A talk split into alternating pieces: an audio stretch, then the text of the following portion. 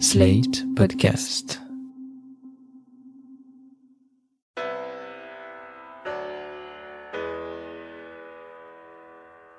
Bonjour et bienvenue dans ce 34e épisode du Monde Devant Soi. Je suis Christophe Caron et je suis en compagnie de Jean-Marie Colombani, directeur de la publication de Slate, et Alain Frachon, éditorialiste au Monde. Bonjour à vous. Bonjour Christophe. Bonjour Christophe. Avec nous aujourd'hui Richard Hartz. Bonjour Richard. Bonjour. Richard, vous avez été longtemps correspondant à Pékin pour de nombreux médias, dont Slate, et vous suivez avec attention l'actualité chinoise. Vous signez d'ailleurs cette semaine un papier dans Slate sur l'appétit croissant de la Chine pour Taïwan. Mais l'île n'est pas le seul territoire. Dans le viseur de Pékin, il y a aussi Hong Kong, rétrocédé par la Grande-Bretagne en 1997 et qui garde depuis un statut à part. Ce statut, c'est un pays, de système. Et ça, ça agace Pékin qui aimerait reprendre le contrôle de la province où le mouvement pro-démocratie, qui semblait s'être mis en sommeil pendant la crise du Covid-19, a retrouvé de la vigueur ces derniers jours. En cause, entre autres, une loi de sécurité nationale votée ce 28 mai à Pékin, court-circuitant les institutions locales. Richard, est-ce que vous pouvez nous expliquer en quelques mots ce que contient cette loi votée à Pékin et quelles menaces elle fait peser sur la démocratie en Hong Kong? Alors c'est assez compliqué parce qu'il y a deux lois concernées actuellement. Il y a une première loi qui vise à punir les outrages à l'hymne national euh, et qui est votée par l'Assemblée nationale populaire à Pékin. Les, les outrages à l'hymne national à, Hong Kong, c'est au cours de, de matchs de foot ou d'autres euh, réunions sportives où l'hymne de Pékin est, hué par, euh, euh, par les spectateurs hongkongais. Donc ils ont décidé d'y mettre fin.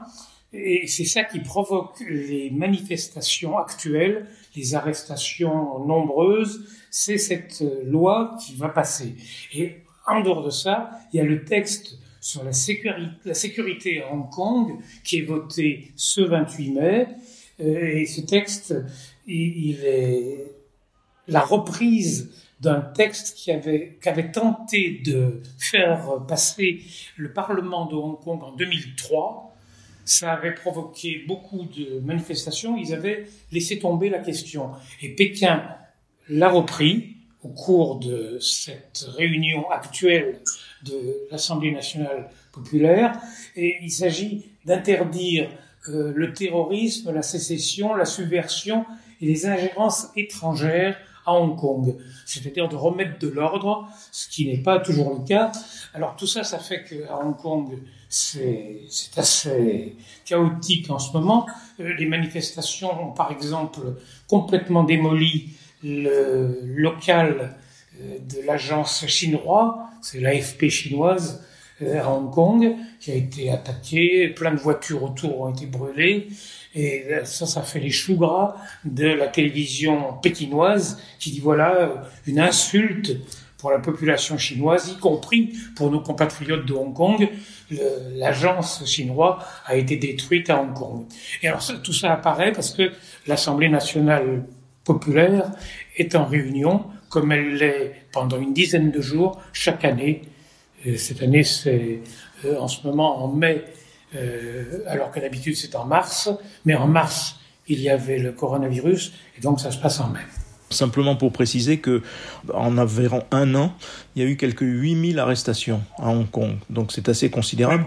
Et vous avez sans doute été frappé comme moi au vu des images de télévision par la jeunesse des manifestants.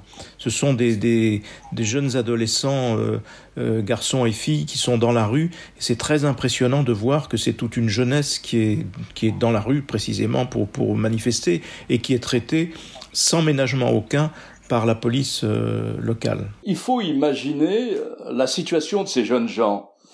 Ils sont nés pour beaucoup après 1997, c'est-à-dire après que la Grande-Bretagne ait rétrocédé euh, Hong Kong, que les dont les Britanniques s'étaient emparés à la fin du 19e siècle, et rétrocédé Hong Kong à la Chine. Ces jeunes gens, depuis 1997, ont vécu avec ce statut particulier dit un pays de système.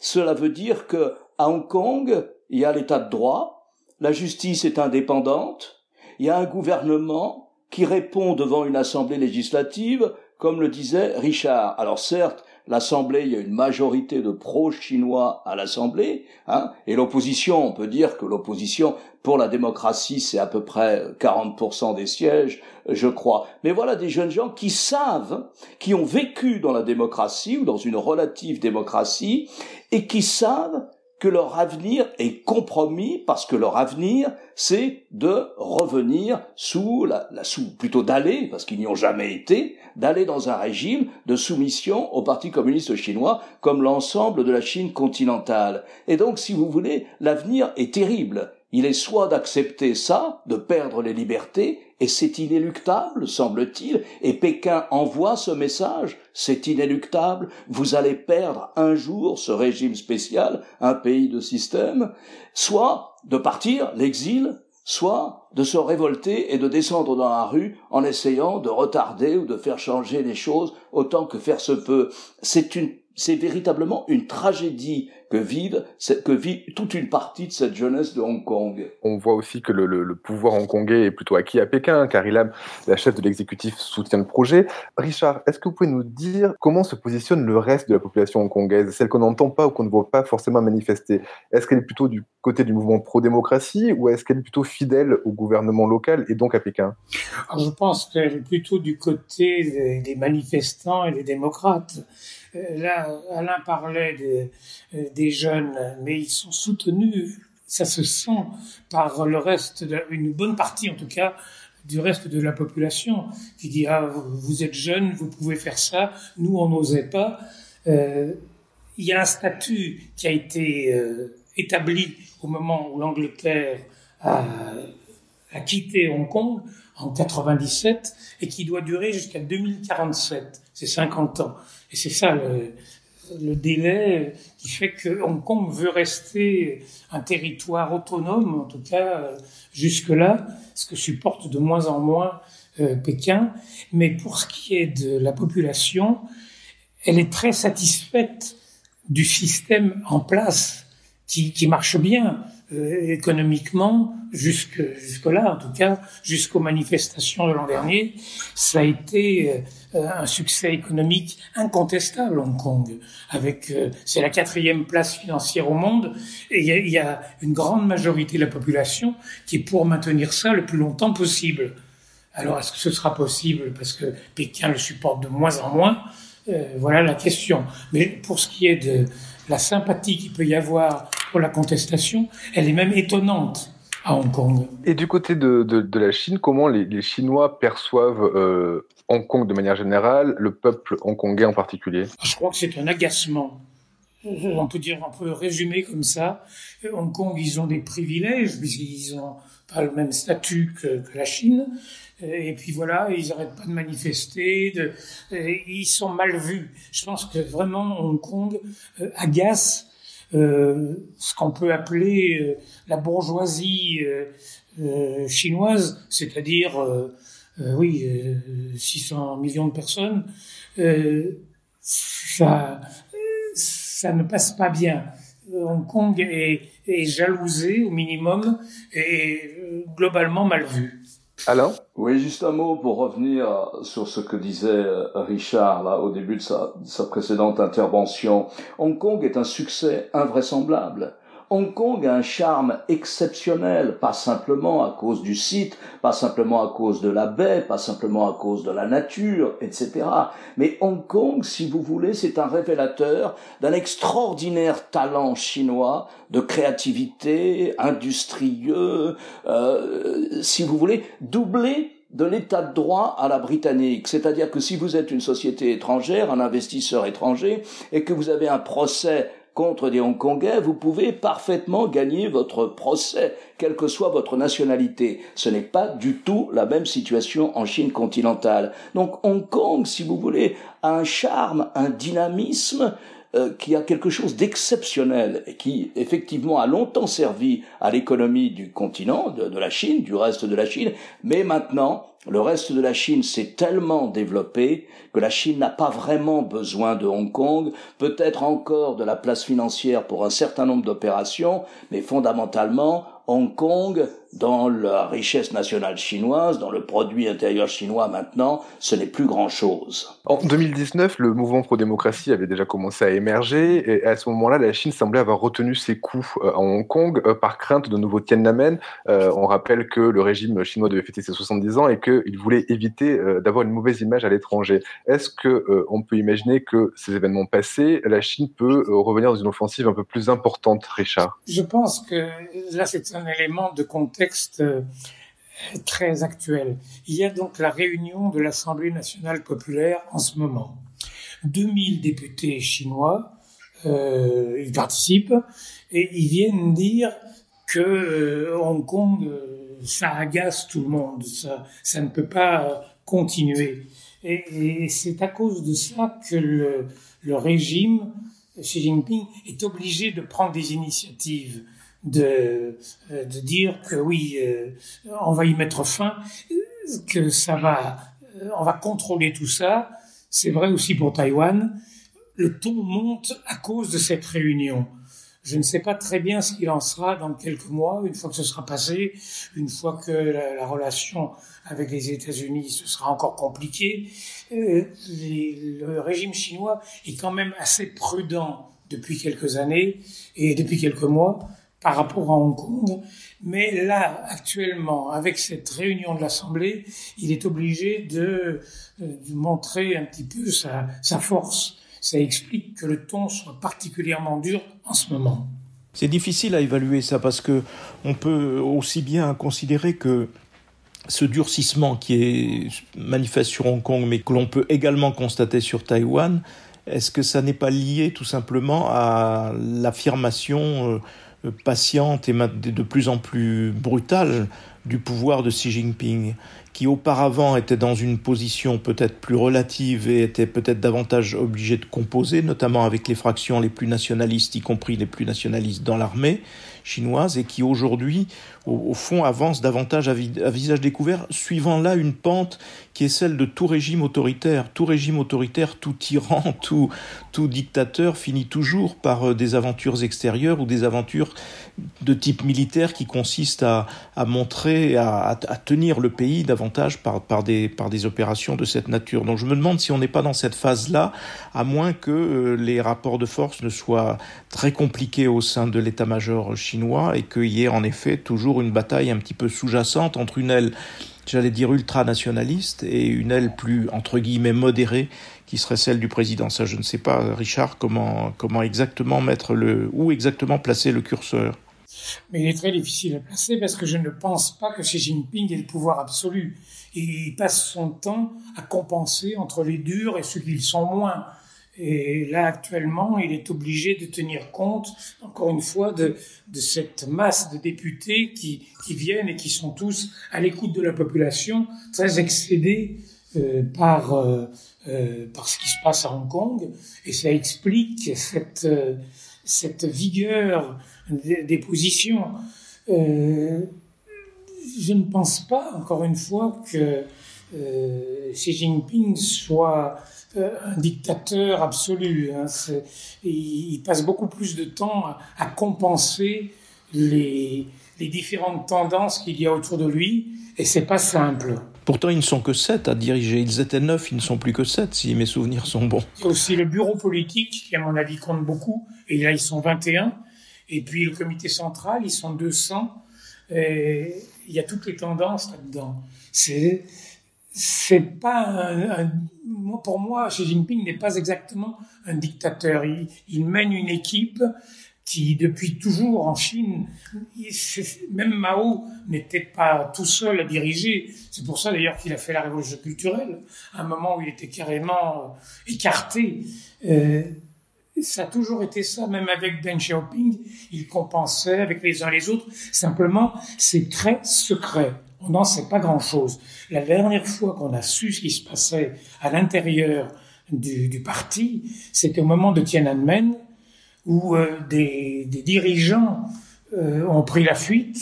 Euh, J'en ai rencontré en France qui racontaient comment ça se passait, comment Deng Xiaoping avait imposé la répression de Tiananmen à un moment où il était mis en, sans mis en minorité Donc c'est un système compliqué et très mystérieux. Jean-Marie, vous avez cité Taïwan. Taïwan, c'est notre territoire qui est revendiqué par Pékin et qui a apporté son soutien au mouvement pro-démocratie de Hong Kong.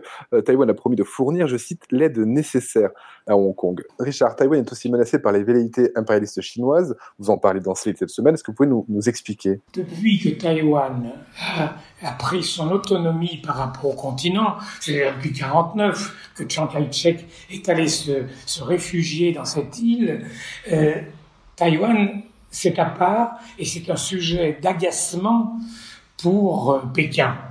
Il y a eu une exception. Euh, à partir de 2009, il y a eu un rapprochement économique entre les Taïwanais, les hommes d'affaires taïwanais qui voulaient euh, travailler plus en Chine, où ils sont d'ailleurs très présents, il y a beaucoup d'usines qui ont des, des sous-traitants et même des filiales en Chine populaire. Donc, c'était important de libéraliser tout ça. Ça a bien marché de 2009 jusque vers 2015-2016, où là, les Taïwanais ont senti que le pouvoir de Pékin était trop interventionniste. Ils voulaient profiter de ce rapprochement pour euh, s'emparer de beaucoup de choses sur le plan économique à Taïwan. Et en 2016, c'est une euh, dirigeante plus proche des idées indépendantistes, elle ne prononce pas le mot, mais qui veut son, vraiment son autonomie par rapport à Pékin, qui a été élue. Elle a été réélue en 2019 parce que les événements à Hong Kong l'ont beaucoup aidé électoralement. Et Hong Kong a pris ses distances. L'île est devenue un petit peu à part. Et là, récemment, elle a eu un succès considérable dans la lutte contre le coronavirus, qui fait que tout le monde l'a remarqué. Mais voilà, elle reste à part. Elle n'est pas membre de l'OMS parce que Pékin s'oppose à ce qu'elle y soit.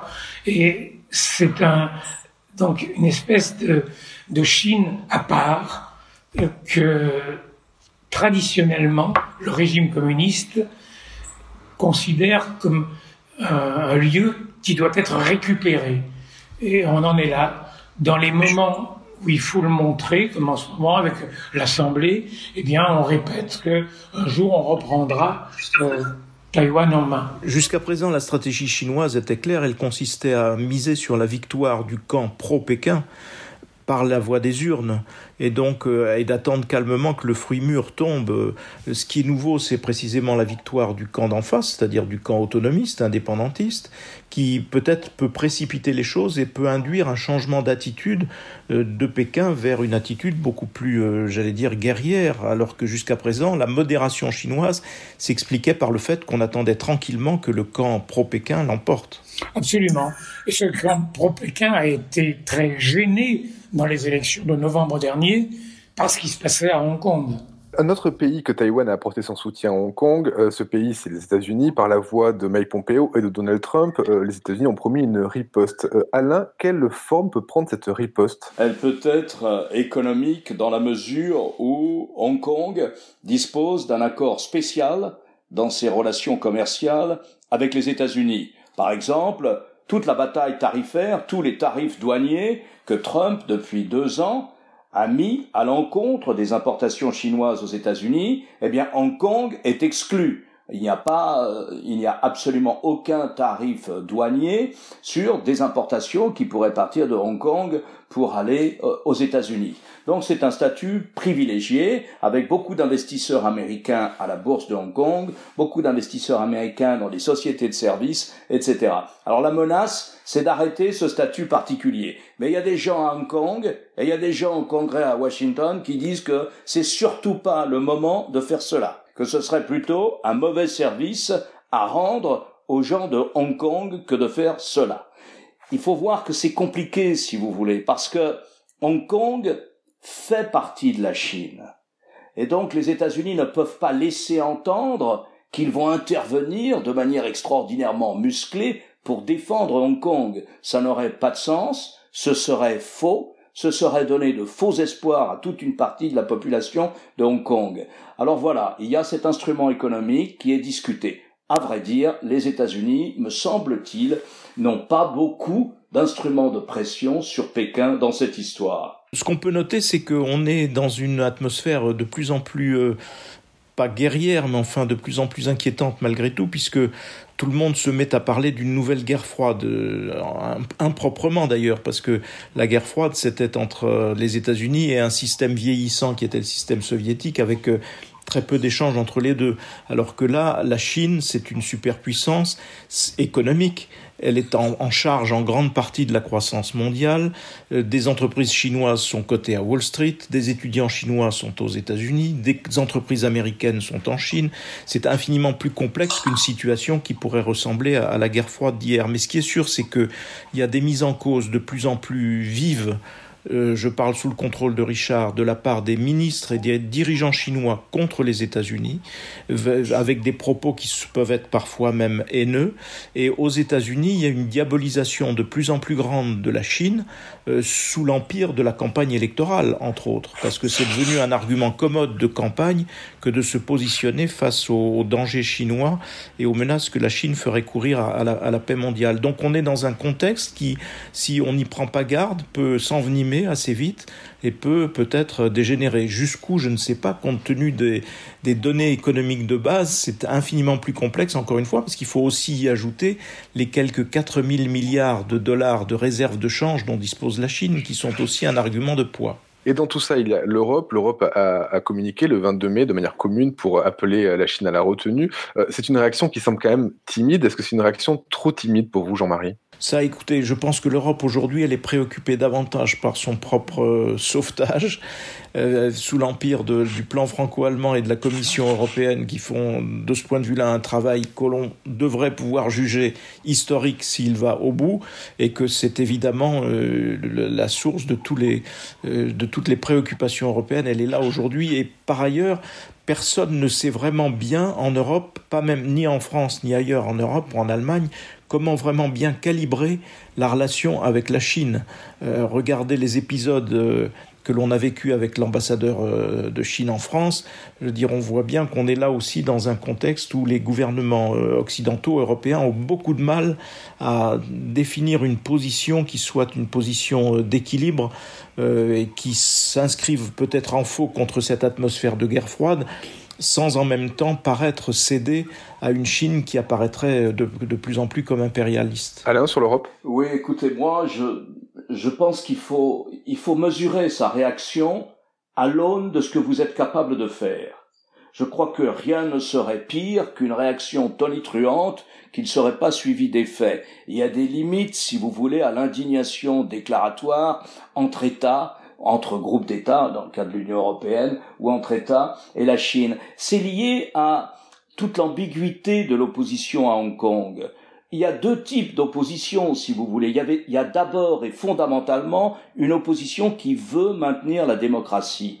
Mais comme elle est battue en brèche sans arrêt par l'intervention de Pékin dans la vie de Hong Kong, elle dit mais ce système ne marche plus. Et alors une partie, une fraction assez minime mais qui existe quand même et dont Pékin évidemment et que Pékin exploite, une partie dit il faut aller vers la sécession, vers l'indépendance. Rien ne serait pire qu'une réaction étrangère, européenne notamment, laissant entendre que nous soutiendrions un mouvement indépendantiste à Hong Kong. Ça n'aurait pas de sens.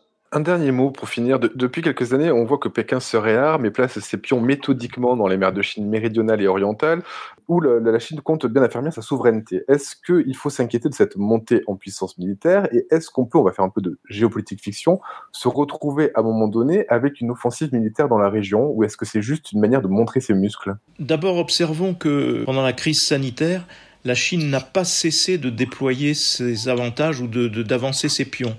C'est assez frappant de voir que la politique chinoise continue de se déployer, y compris militairement, et regardez ce qui se passe du côté de la frontière avec l'Inde, où il y a de plus en plus de bruit de bottes et des rassemblements de troupes, notamment chinoises, à la frontière, euh, alors même que tout le monde n'était préoccupé que par, la crise sanitaire. Sur les avancées euh, en mer de Chine euh, et du Japon, moi j'avais plutôt interprété ça au départ comme un élargissement de l'ère de défense de la Chine.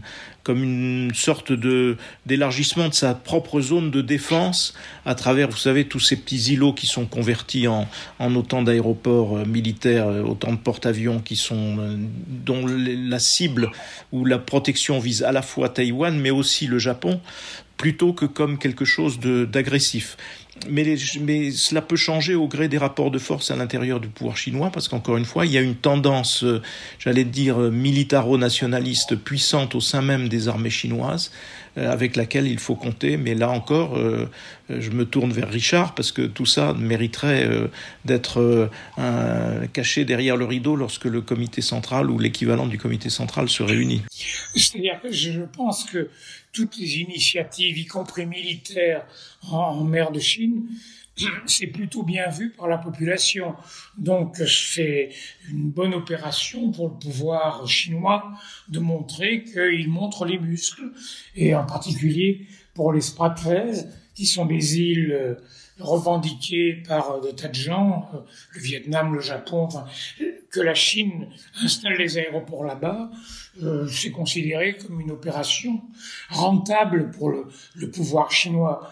Donc euh, ils le font, mais il y a quand même une limite parce que l'armée, enfin les, porte-avions, euh, porte-avions américains dans la région, c'est une force considérable, très au-dessus de ce que la, Chine possède en matière de moyens de défense. Ils ne peuvent pas aller très loin dans les offensives dans la région, d'autant que, à cause de la crise économique actuelle, les, le budget de la défense cette année, au moment du Parlement euh, qui se tient en ce moment, euh, est beaucoup plus réduit que les années précédentes. Il est important, il est un peu plus important que l'an dernier, mais ce n'est pas la croissance habituelle. Donc voilà, ça reste dans le décor, sans plus. Donc on pourra partir en vacances dans la zone euh, sans problème, sans craindre de se retrouver au milieu d'un conflit mondial. Merci messieurs pour ces explications euh, et analyses. Merci Richard d'avoir participé à, à, ce monde devant soi et merci pour vos explications. Merci Alain, merci Jean-Marie. On se retrouve la semaine prochaine pour un nouvel épisode du monde devant soi. Merci Christophe. Merci. Merci Christophe. Vous venez d'écouter Le Monde devant soi, un podcast slate.fr à retrouver tous les samedis matins sur slate.fr ou sur votre application de podcast préférée. Si vous avez aimé, n'hésitez pas à vous y abonner et à nous mettre 5 étoiles. Choisis un autre endroit pour faire du dériveur quand même. Pendant cette crise, ils ont quand même euh, attaqué une plateforme pétrolière malaisienne, ils s'en sont emparés et ils ont coulé un chalutier vietnamien.